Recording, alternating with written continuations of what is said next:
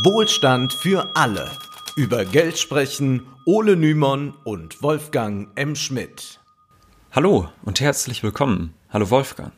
Hallo Ole.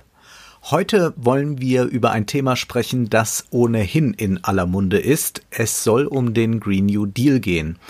Es ist ja so, dass nicht nur in Deutschland, sondern auch in den USA, in Großbritannien und in vielen, vielen anderen Ländern gefordert wird, dass dieser Green New Deal kommen soll, denn er verheißt, sagen wir, die Rettung vor der globalen Klimakatastrophe. Das Wort Deal lässt aber bereits darauf schließen, dass es sich vor allem um ein wirtschaftliches Projekt handelt. Ja, und von daher ist es genau unser Thema und laut Weltklimarat eilt die Zeit also bis zum Ende des Jahrhunderts ist, wenn wir so weitermachen, eine Erderwärmung von drei bis fünf Grad Celsius zu erwarten. Und um die Erderwärmung unter anderthalb Grad zu halten, da müssen die CO2-Emissionen kräftig reduziert werden. Eigentlich ist das ja so in etwa schon seit 1988 bekannt, aber die Wirtschaft und die Politik, die haben das mal auf eine lange Bank geschoben, weshalb jetzt sehr schnell richtige Maßnahmen ergriffen werden müssen, um das Ganze noch mal äh, kurz vor dem Kippen rechtzeitig wieder ins Lot zu bringen. Fest steht, dass die angeblich so klugen Märkte, die ja alles von selbst regeln, den Klimawandel haben Klimawandel sein lassen und die waren vor allem orientiert an kurzfristigen Profiten. Ja, und eigentlich könnte man ja sagen, dass dieser Kipppunkt hat man manchmal das Gefühl schon fast überschritten. Von daher ist es jetzt höchste Zeit. Äh, ich erinnere mich noch, dass ich schon als Kind davon gehört habe im Fernsehen vom Klimawandel und mich immer gefragt habe, warum macht da keiner was? Und das ist wirklich verrückt, dass jetzt äh, bis ins letzte Jahr hinein eigentlich diese Debatte nie wirklich so intensiv Fahrt aufgenommen hat. Von daher merken wir, es ist wirklich höchste Zeit. Ähm, um den Green New Deal zu verstehen, muss man auch aber etwas historisches Wissen haben, was denn eigentlich der New Deal ist. Also woher kommt dieses Schlagwort? Das stammt aus den 30er Jahren aus den USA. Da wurde Franklin D. Roosevelt Präsident der Vereinigten Staaten und der trat dann seine Amtszeit in einer sehr, sehr großen Weltwirtschaftskrise an. Die äh, Weltwirtschaft, die kriselte heftig, die Arbeitslosenquote, die lag bei 25 Prozent in den Staaten. Es gab eine riesige Kluft zwischen der Stadt und der Landbevölkerung. Äh, das muss man sich mal heute vor Augen führen. Es gab im Jahr 1935 in ländlichen Gegenden in den USA in nur 10 Prozent der Haushalte elektrischen Strom. Ja, bislang da hatte die USA ja ganz den Kräften des Marktes vertraut, aber jetzt war man in einer solchen Krise, dass man nicht mehr sagen konnte, naja, es wird schon wieder alles gut werden. Und Roosevelt sorgte dann mit seinem New Deal für eine Kehrtwende in der Wirtschaftspolitik und das erzürnte natürlich auch viele. Mhm. Ja, denkfaule Liberale, die glaubten dann, jetzt kommt der Sozialismus und jetzt wird, äh, werden alle unterjocht werden durch diese sozialistischen Reformen. Doch der New Deal war, das kann man heute sagen, ziemlich erfolgreich. Fünf Jahre später hatten bereits 40 Prozent der ländlichen Bevölkerung dann Zugang zur Elektrizität. Die Arbeitslosenquote sank und es gab einen enormen sozialen Fortschritt. Die 40-Stunden-Woche wurde eingeführt, die Renten, Sozial- und Arbeitslosenversicherungen wurden eingeführt und auch die Gewerkschaften hatten mehr Macht. Man sollte an dieser Stelle aber auch etwas nicht verschweigen, also sozusagen die Kehrseite des Ganzen. Ähm, das lag einerseits nicht nur an Roosevelt, sondern eben auch daran, dass Gewerkschaften stark beteiligt waren, aber vor allem ging es nicht allen plötzlich besser. Also am Rassismus in den Vereinigten Staaten änderte sich wenig. Vom New Deal und den Arbeitsprogrammen profitierten vor allem weiße Männer und von den neu eingeführten Sozialversicherungen, äh, da waren viele schwarze Arbeiter gar nicht drinne. Ja, also die National Association for the Advancement of Colored People schrieb, die Sozialversicherung sei, Zitat, wie ein Sieb mit Löchern, gerade groß genug, damit die Mehrheit der Schwarzen hindurchfielen. Zitat Ende. Auch galt das Gewerkschaftsrecht nicht für den Landwirtschafts- und auch nicht für den Hauswirtschaftssektor, und da waren eben überwiegend schwarze Arbeiter und Arbeiterinnen beschäftigt. Der New Deal sorgte also keineswegs für alle Bürger. Ich denke, das ist schon wichtig, dass wir das jetzt hier erwähnen, weil man bei solchen wirtschaftspolitischen Großprojekten immer die Frage stellen sollte, hilft das wirklich allen? Und so ist es auch beim Green New Deal. Sind da dann am Ende alle besser gestellt? Mhm. Gibt es da vielleicht auch Verlierer des Vorhabens? Denn zunächst einmal klingt alles ganz toll.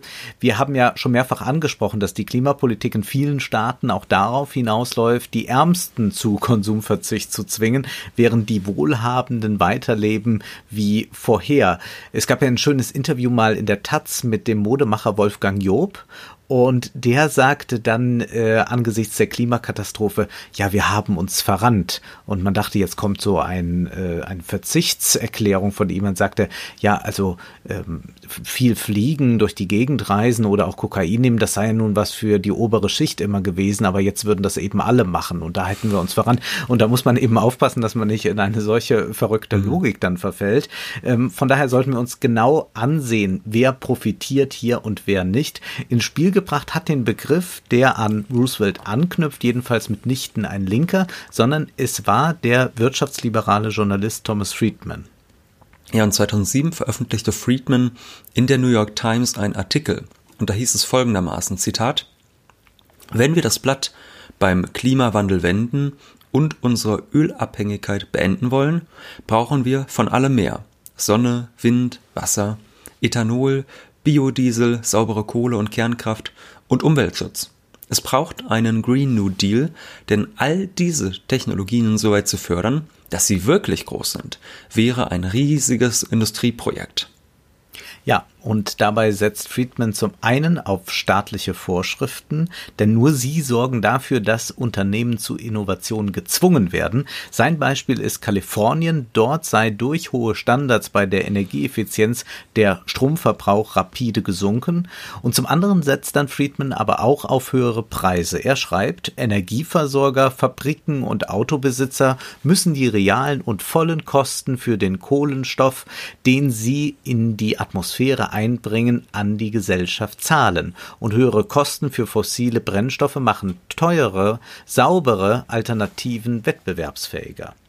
Ja, man muss sich immer vor Augen halten, warum Liberale keine Verbote wollen und stattdessen sagten, wir müssen einfach CO2 richtig bepreisen. Hm. Das bedeutet dann nämlich am Ende, dass diejenigen, die es sich nicht mehr leisten können, einfach nicht mehr konsumieren, während die, die es sich leisten können, und dazu hört ein gut dotierter Wirtschaftsjournalist sicherlich, damit die dann alles weitermachen können wie vorher. Ja, also wahrscheinlich ist es, dass hier die Autobesitzer zur Kasse gebeten werden, die meinetwegen einen alten Diesel fahren und sich kein neues Auto leisten können, auch wenn äh, das nicht so ganz offen gesagt wird. Ja, überhaupt ist der Text äh, nicht so ganz konkret gehalten, aber seitdem wird immer wieder vom Green Green New Deal gesprochen und mehr als zehn Jahre später, also im Herbst 2018, da prägte das Sunrise Movement den Begriff neu. Also das sind US-Klimaaktivisten, die sich da zusammengeschlossen haben. Und die Forderungen lauten nun, bis 2035 sollen 100 Prozent der Energie erneuerbar sein, es soll ein Null-Emissionstransportsystem eingeführt werden und Job- und Weiterbildungsprogramme sollen, wie einst bei Roosevelt, auf den Weg gebracht werden. Die demokratische Kongressabgeordnete Alexandria Ocasio-Cortez, die auch Bernie Sanders unterstützt, die unterschreibt diese Forderungen. Und 2019 hat Ocasio-Cortez zusammen mit ihrem Kollegen Senator Edward J. Markey eine Green New Deal Resolution eingebracht. Auch darin steht, dass bis 2035 der Strom emissionsneutral produziert werden soll. Es herrscht allerdings keineswegs jetzt Einigkeit äh, darüber, ob Atomkraftwerke eine Alternative sein können oder nicht.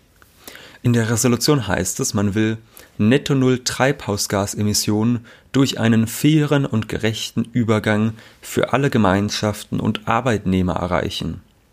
Es ist schon mal wichtig, also diese Formulierung fairer und gerechter Übergang für Gemeinschaften und Arbeitnehmer, weil hier wirklich auch ähm, tatsächlich die Gesellschaft im Vordergrund steht. Also das ist eben ein, ein äh, großes Projekt, äh, was nicht auf Kosten der Armen gehen soll. Das ist äh, Ocasio-Cortez sehr, sehr wichtig zu betonen.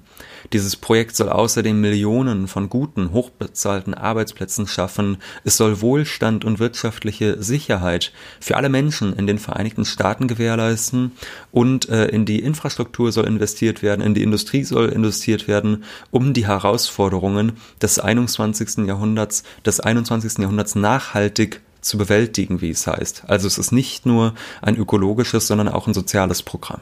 Ja, dabei sollen dann auch landwirtschaftliche Familienbetriebe unterstützt werden und nicht immer nur Landwirtschaftskonzerne. Öffentliche Verkehrsmittel, du hattest es schon angesprochen, man denkt da mhm. über eine Hochgeschwindigkeitsbahn nach. Äh, dann geht es auch darum, sicherzustellen, dass öffentliches Land, auch Gewässer und Ozeane und so, dass das äh, öffentlich bleibt und dass da nicht Konzerne kommen können, die das einfach mal so enteignen. Gut, aber jetzt werden wieder gleich Leute das alte Lied singen. Wer soll das bezahlen, Wolfgang? Ja, wer hat so viel Geld, wer hat so viel Pinke Pinke? Ähm, das ist nicht billig, ganz mhm. klar. Das leugnen die Anhänger des Green New Deal auch gar nicht. Aber wir sollten uns vielleicht vergegenwärtigen, die direkten weltweiten Subventionen für die Fossilindustrie liegen derzeit bei circa 775 Milliarden Euro. Das ist eine Menge Geld und die kann man ja auch anders ausgeben, nämlich umweltfreundlicher könnte man das Ganze ja investieren, solche Summen. Oder denken wir an die Militärausgaben? Äh, ja, die bekannte Autorin Naomi Klein, die hat ausgerechnet, dass man 325 Milliarden Dollar mehr für Investitionen hätte, wenn die Verteidigungshaushalte der zehn Länder mit den höchsten Militärausgaben um 25 Prozent gesenkt würden. Ja, also das ist eine, eine enorm hohe Zahl und da sehen wir, ähm, die Militärhaushalte, die sind äh, riesig, da kann man sich ein gutes Stück vielleicht von wegnehmen. Ähm, vergessen wir außerdem nicht, neben dem Militärhaushalt, dass äh, die Staaten ja viel mehr Geld zur Verfügung hätten, beispielsweise in der Europäischen Union, wenn man eine ordentliche Finanztransaktionssteuer einführen würde. Ja, und es gibt noch einen ganz anderen Finanzierungsweg, den einige Deal-Anhänger einschlagen wollen. Momentan schöpfen viele private Banken oder schöpfen alle privaten Banken, wie wir das in der ersten Folge beschrieben haben, Geld per Knopfdruck und die lockere Geldpolitik der EZB sorgt dafür, dass vor allem die Finanzmärkte davon profitieren. Manche sagen nun, warum nicht Geld drucken, um ökologische Projekte damit zu finanzieren? Darauf werden wir aber in der Folge zur Modern Monetary Theory bald einmal genauer eingehen. An dieser Stelle ist es erstmal wichtig festzuhalten, beim Green New Deal, da fällt dem Staat eine entscheidende Rolle zu. Also wir haben ja viel über Neoliberalismus gesprochen in den letzten Monaten und da war ja vor allem das Mantra Deregulierung, Privatisierung, Sozialstaatsabbau und das ist jetzt anders. Also es ist jetzt nicht mehr so, dass die staatliche Souveränität eingeschränkt werden soll zugunsten der unternehmerischen ähm, Handlungsspielräume, äh, sondern es geht tatsächlich darum, mit dem Green New Deal für eine Repolitisierung der Wirtschaft zu kämpfen. Es geht eben nicht mehr um dieses Credo, wenn jeder an sich denkt, ist in alle gedacht, sondern öffentliche Interessen sollen auch öffentlich verhandelt werden. Ja, erkannt wurde, dass globale Probleme wie der Klimawandel nicht von den Märkten gelöst werden, sondern es sind politische Entscheidungen wie Investitionen, die Setzung von Standards, aber auch Verbote, die dafür sorgen, dass sich die Wirtschaft verändert. Zugleich hat man erkannt, dass Wohlstand nicht nur bedeutet, dass der DAX in die Höhe klettert. Vielmehr kann Wohlstand auch darin ja bestehen, dass kulturelle Einrichtungen entstehen. Beispielsweise hat Roosevelt mit seinem New Deal sehr viel für die Bildung bildende Kunst in Amerika getan. Und das können wir heute noch sehen, wenn wir heute ein Museum mit moderner Kunst, also mit Kunst nach 1940 besuchen, dann sehen wir quasi äh, die Ernte dieses New Deal an den Wänden hängen. Ja, aber auch Fragen des gemeinsamen Zusammenlebens, die könnten neu verhandelt werden äh, durch öffentliche Verkehrssysteme, mehr Naturschutzgebiete, durch öffentliche Plätze, die eben nicht großen Unternehmen gehören. Und das alles wären positive Entwicklungen. Ja? Also wunderbare Sache. Aber dennoch sollte man den Green New Deal nicht nur feiern, denn eigentlich müsste man, wenn man ganz konkret ist oder ganz korrekt ist, von Green New Deals sprechen, also im Plural. Und nicht jeder dieser Deals ist wirklich gut und sinnvoll aus unserer Sicht. Nein, viele Unternehmen und auch Politiker schwimmen gerade auf so einer Welle mit und die taufen jetzt alles Green New Deal, wenn es um ein bisschen erneuerbare Energie hier und ein wenig Nachhaltigkeit dort geht. Ja, auf den Green New Deal berufen sich verschiedenste Gruppen. Das haben wir anfangs schon angesprochen. Der Begriff wurde von einem Liberalen geprägt. Mittlerweile wird er von Leuten, die tendenziell eher der politischen Linken zugeordnet werden, wie Ocasio-Cortez, äh, benutzt. Das heißt, wir müssen in jedem Einzelfall kritisch betrachten, was jetzt eigentlich mit Green New Deal gemeint ist. Ja, also man muss das auch mal sehen, was in der Wirtschaft passiert. Da spielen sich ja viele Großkonzerne als die riesigen Umweltschützer auf und verleihen sich jetzt so eine Art grünes Gewand. Also Greenwashing äh, nennt man das ja. Und genau da drin liegt eben die Gefahr. Also, dass so eine Art neoliberaler Green New Deal entsteht und der könnte dann für Politik und Wirtschaft eine willkommene Möglichkeit bieten, dass man eigentlich alles so belässt, wie es ist, aber sich ein grünes Antlitz dabei gibt ja, ohne dabei beispielsweise die Wachstumsmaxime in Frage stellen zu müssen. Also sollten wir uns immer fragen, geht es hier gerade wirklich um den Umweltschutz oder geht es nicht doch eher um die Erschaffung neuer Märkte, die dann eben ein bisschen grüner und ein bisschen nachhaltiger sind? Aber, aber, aber, jetzt wird man einwenden, es ist doch besser, Unternehmen werden wenigstens etwas umweltfreundlicher, als wenn gar nichts geschieht und der Raubbau an der Natur einfach so munter weitergeht. Ja, zugegebenermaßen, klar. Also umweltfreundliche Unternehmen sind besser als umweltunfreundliche äh, ja. Unternehmen, aber man muss dennoch immer sehr, sehr vorsichtig sein und auch sonst muss man immer genau anschauen, was passiert hier eigentlich gerade wirklich, was sind die konkreten Vorschläge. Also es wird sich an der Öffentlichkeit immer sehr auf CO2 konzentriert, aber man muss dann ja zum Beispiel auch schauen, was es sonst vielleicht noch für Umweltschädigungen gibt äh, und die Transformation hin zur erneuerbaren Energie, die ähm, kann eben auch manchmal umweltunfreundlich sein. Also 2016, da veröffentlichte die Deutsche Rohstoffagentur eine bemerkenswerte Studie. Der Link dazu, der steht in der Beschreibung und da wird eben spekuliert, welche Rolle für die Zukunft, äh, welche Rohstoffe für die Zukunftstechnologien benötigt werden. Da heißt es beispielsweise, dass 2035 allein für die Zukunftstechnologien so viele Metalle gebraucht werden, wie im Jahr 2013 von diesen Rohstoffen gefördert wurden. Und bei Metallen wie Lithium und Rhenium könnten es sogar doppelt so viele sein.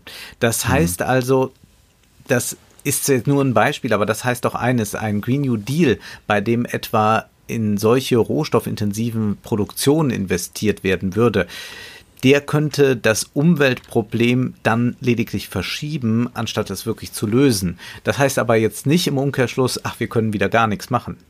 Nee, natürlich nicht. Nur bei dieser ganzen Konzentration aus Thema CO2 muss man sich eben immer anschauen. Auch ähm, weiterhin wird, selbst wenn die äh, Technologie etwas umweltfreundlicher oder CO2-freundlicher wird, wird, werden weiterhin Ressourcen verbraucht. Und das müssen wir uns eben anschauen. Also die Frage ist, ist überhaupt ein Green New Deal der an stetiges Wirtschaftswachstum geknüpft ist, ist das überhaupt möglich? Ja, also die liberalen Dealverfechter, die sagen ja ganz klar, wir brauchen weiter Wirtschaftswachstum. Und äh, manche hat man sogar den Eindruck, die denken, jetzt, dank des Green New Deals, geht das Wachstum erst so richtig los. Ja, da muss man sagen, bei Bernie Sanders und Ocasio-Cortez bleiben viele Forderungen etwas vage, was natürlich auch an daran liegt, wenn man erstmal so eine Resolution veröffentlicht, man sich auch mhm. gerade im Wahlkampf befindet mhm. und jetzt auch nicht noch gerade mal so, wo man ohnehin schon den Sozialismusvorwurf an der Backe hat, äh, sich vom Wachstum verabschieden kann. Aber ganz klar ist auf jeden Fall eine Absage wird dem Wachstum von Sanders und Ocasio-Cortez nicht erteilt. Ja, die wirtschaftsliberale Zeitung Handelsblatt, die schrieb auch einen interessanten Artikel, den wir natürlich auch in der Beschreibung verlinken. Ja. Und da schrieben sie mit einer großen Suffisanz. Bei aller sozialistischen Radikalität, die Ocasio-Cortez und Sanders zugeschrieben werden, harmoniert ihr Green New Deal deutlich besser mit marktwirtschaftlichen, kapitalistischen Wachstumszwängen, als Vertretern linker und wachstumskritischer Umweltökonomie lieb ist. Ich denke, wir sollten in einer gesonderten Folge mal die Theorie der Postwachstumsökonomie vorstellen. Und da ist ja die Idee zunächst mal, das können wir kurz hier zusammenfassen, mhm. dass man ein Wirtschaften ohne erzwungenes Wachstum braucht, um die Welt gerechter und umweltfreundlicher zu machen. Es gibt aber Green New Deals, die das vollkommen anders sehen und ein Wort hassen die Verfechter dieser Deals besonders, das ist das Wort Verzicht. Ja, im Großen und Ganzen wollen sie, dass alles beim Alten bleibt, aber dass eben ein bisschen umweltfreundlicher produziert wird. Und davon versprechen sich diese liberalen und konservativen Green New Deal Befürworter einen Wettbewerbsvorteil für ihr Land und ihre einheimischen Industrien. Ja, auch große Konzerne, die haben das längst erkannt und die versuchen sich auch schon so entsprechend zu positionieren, denn dann winken ja auch zum Beispiel staatliche Subventionen für innovative Projekte also mag sein, dass dann durch den äh, Deal weniger Dieselmotoren brummen, aber die ökonomische Ausbeutung der Natur ist damit ja nicht gestoppt. Es ist auch illusionär anzunehmen, dass ewiges umweltfreundliches Wachstum möglich ist. Ein Wirtschaftssystem, das auf Profitmaximierung aus ist, maximiert auch die Ausbeutung der Natur, nur eben dann auf eine etwas geschicktere Weise. Ich will ein banales Beispiel mal bringen. Teure Modemarken setzen derzeit sehr auf nachhaltige Kleidung. Das ist sicherlich nicht schlecht, doch die Modekonzerne sind selbstverständlich jetzt nicht daran interessiert, dass man aufhört, mit der Mode zu gehen. Und mit der Mode zu gehen bedeutet ständig was Neues.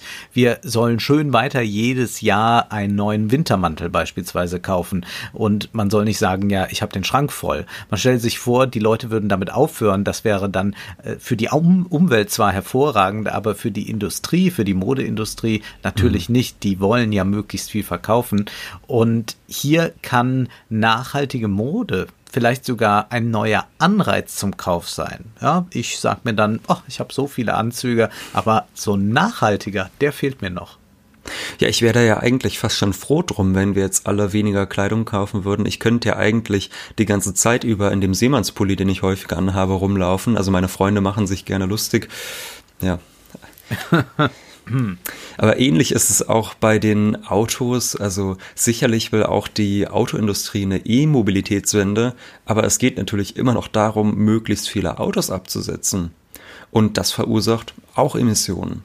Es, ist, es kann auch nie umweltneutral sein, wenn man Klamotten um den halben Planeten schifft. Also Wachstum oder erzwungenes Wachstum und das Schonen von Ressourcen bilden einen Widerspruch in sich, denn der Planet hat eine klare Grenze. Die Ressourcen sind groß, sie sind gigantisch, aber dennoch nicht unendlich. Und wer keine Grenzen des Wirtschaftswachstums akzeptieren will, der akzeptiert dann natürlich auch die natürliche Begrenztheit nicht. Wenn also der Grünen-Chef Robert Habeck in einem Interview mit der Welt erklärt, Märkte können wie Spür, wie ein Spürhund sein. Sie finden die richtige Lösung. Dann ist das völlig richtig. Aber nicht gerade im positiven Sinne. Die Märkte versuchen der kapitalistischen Logik folgend natürlich aufzuspüren, wo kann man größtmögliche Gewinne machen, weshalb die Wachstumsideologie bestehen bleiben muss, soll der Kapitalismus auch bestehen bleiben. Ja, es ist letztlich äh, in einigen Ausprägungen eine systemstabilisierende Maßnahme. Ähm, also viele Green New Deal Befürworter, die ähm, berufen sich gerne auf John Maynard Keynes und der empfahl eben, dass der Staat in Krisenzeiten investiert, um das System zu stabilisieren. Und mancher Green New Deal, der wirkt eben bisweilen so, als wolle man nur die Umwelt stabilisieren. Aber tatsächlich geht es eben darum, auch diese Form des Wirtschaftens, den Kapitalismus äh, zu festigen. Und wir sollten uns klar machen, dass kapitalistisches Wirtschaften immer so funktioniert, dass Geld investiert wird, um am Ende mehr Geld rauszubekommen. Das bedeutet Wachstum. Ja? Damit wir am Ende mehr Geld rausbekommen, müssen Arbeiter arbeiten. Es müssen Produkte produziert werden, sie müssen vertrieben werden im Handel, sie müssen verkauft werden. Und da, um das äh, zu schaffen, müssen Energie verbraucht werden und es müssen Ressourcen verbraucht werden. Ja, und wenn dann eben mehr Geld erwirtschaftet wurde, dann wird das ja reinvestiert, um dann noch mehr Geld zu gewinnen. Also braucht man dann wieder noch mehr Energie, noch mehr Ressourcen. Genau, also die grünen Technologien könnte man vielleicht sagen, die sind ein Ticken umweltfreundlicher, aber dennoch sind sie immer noch auf äh, Wachstum aus. Also äh, man muss sich das beispielsweise bei den E-Autos mal anschauen. Auch da ist es ja nicht so, dass wirklich weniger Ressourcen verbraucht werden. Ne? Die Umweltautos, die sollen zwar umweltfreundlicher sein, aber das wird ja auch erst der Fall sein, wenn der Strom, mit dem die Autos dann betrieben werden, äh, nicht mehr aus fossilen Brennstoffen gewonnen wird. Und es gibt ja noch viel mehr berechtigte Kritik. Denn auch wenn verhältnismäßig mehr E-Autos produziert werden, ändert das nichts daran, daran, dass immer mehr Auto gefahren wird. Und das ist doch verrückt, denn eigentlich bräuchten wir ein funktionierendes öffentliches Verkehrswesen. Ja, die Zeitschrift Lunapark 21 hat da einen sehr interessanten Artikel veröffentlicht, auch da der Link in der Beschreibung.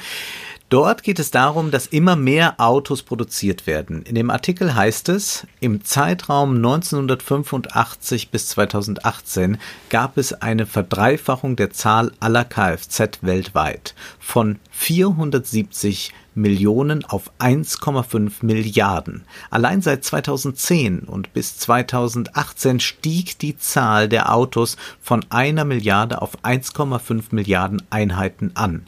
Bis 2025 sind es nochmals 500 Millionen mehr. Jahr für Jahr gibt es ein Plus von inzwischen 60 Millionen Autos. Das bedeutet also, selbst wenn ganz viele dieser Autos E-Autos sind, ändert das nichts daran, dass immer mehr Autos produziert werden, obwohl wir eigentlich weniger Individualverkehr brauchen. Das heißt, es werden ganz, ganz viele Ressourcen benutzt, um mehr Autos herzustellen. Es gibt immer ein größ also immer, immer, immer mehr Autos und von daher ist es dann auch egal, ob da meinetwegen der relative Anteil an E-Autos zunimmt es ist generell nicht umweltfreundlich, Autos zu produzieren, auch wenn es E-Autos sind. Und von daher brauchen wir vor allem einen starken öffentlichen Verkehr. Und einige, die empfinden eben Wirtschaftswachstum als höchstes Gut und die wollen, dass weiterhin immer mehr Autos produziert werden. Und das sind dann jetzt meinetwegen E-Autos, die dann als etwas umweltfreundlicher beworben werden. Aber Ole, blicken wir doch mal in die Geschichte ein bisschen und schauen mal, wo gab es dann wirklich richtig wenig Emissionen mal wieder. Also wo ging das mal richtig zurück, dass man sagen kann, mhm. wow, da ist ja was passiert. Da geben die Autoren Stefan Kaufmann und Tacho Müller in ihrer Studie Grüner Kapitalismus, Krise, Klimawandel und kein Ende des Wachstums eine Antwort drauf. Einmal war das im Zuge der Finanzkrise von 2007, aber was noch interessanter ist, wo CO2-Emissionen zurückgingen, das war durch den Zusammenbruch der wachstumsfixierten Volkswirtschaften des Ostblocks. Die Autoren schreiben, die sowjetische russische Wirtschaft zum Beispiel schrumpfte zwischen 1989 und 1992 ungefähr um 40 Prozent. Während der 1990er Jahre sanken russische Treibhausgasemissionen ebenso um 40 Prozent. Ja, was wir hier sehen, ist folgendes. Wir haben ja schon gesagt, Wirtschaftswachstum bedeutet mehr Ressourcenverbrauch, mehr CO2-Ausstoß und natürlich gilt der Umkehrschluss auch. Ja, also ja. wenn äh, die Wirtschaft schwächer läuft, meinetwegen um 40 Prozent einbricht, dann äh, bricht auch der CO2-Ausstoß äh, ein. Und das ist eben das, was äh, Green New Deal-Befürworter inzwischen erkannt haben, dass man sich von diesem Wachstumsparadigma vielleicht einfach verabschieden muss. Ja? Also die Globalisierungskritikerin Naomi Klein, der geht es eben keinesfalls nur darum, den Kapitalismus grün anzumalen. Die hat jetzt gerade ein Buch geschrieben, warum nur ein Green New Deal unseren Planeten retten kann. Und da plädiert sie eben dafür, gegen die Ausbeutung der Natur und gegen die Ausbeutung der Menschen zu kämpfen. Und es gibt auch weitere Green New Deal Manifeste, wo diese Forderungen bereits mit Postwachstumsansätzen verknüpft werden. Aber Naomi Klein macht auch eines klar. Zitat, wir sollten keinesfalls leugnen, dass die reichsten 10 bis 20 Prozent der Menschheit die Lebensweise, an die sie sich gewöhnt haben, nicht werden beibehalten können. Es wird Veränderungen geben, Bereiche, bei denen wir, die wir dieser Kategorie angehören, uns zurückhalten müssen, darunter Flugreisen, Fleischkonsum und hemmungsloser Energieverbrauch. Aber wir werden neue Vergnügungen finden und neue Räume schaffen, in denen Überfluss herrscht. Überfluss. Klingt auch wieder nach Wachstum, aber das ist tatsächlich nicht gemeint. Es geht eigentlich darum, dass mehr öffentliche Räume entstehen, etwa für kulturelle Veranstaltungen. Und Alexandria Ocasio-Cortez, die will ja beispielsweise dafür sorgen, dass mehr sogenannte Low-Carbon-Jobs entstehen. Also Jobs im kohlenstofffreien Sektor. Damit gemeint sind Arbeitsplätze für Lehrer und Pfleger zum Beispiel. Also es sind vor allem soziale Berufe, die dabei gestärkt werden. Aber Vorsicht, auch hier entstehen neue Widersprüche, denn wenn diese Jobs nun aus Steuereinnahmen einer unökologischen Wirtschaftsweise finanziert werden, dann bringt das Ganze auch nicht viel. Also wir sehen, das Ganze ist tatsächlich sehr, sehr kompliziert. Deshalb aber bleiben wir an dem Thema dran. Es wird uns noch häufig beschäftigen. Das war jetzt mal so ein erster Abriss zu einigen Green New Deal Positionen. Doch es gibt noch sehr, sehr viel mehr. Etwa haben die Vertreter der schon erwähnten Modern Monetary Theory ganz eigene, ungewöhnliche Vorstellungen davon, wie klimafreundliches Wirtschaften aussehen könnte. Doch jetzt ist erstmal Schluss für heute. Benjamin Franklin sagte ja, Zeit ist Geld. Prosit. Das war Wohlstand für alle.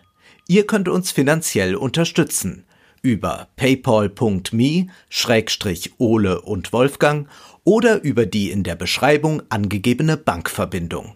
Herzlichen Dank.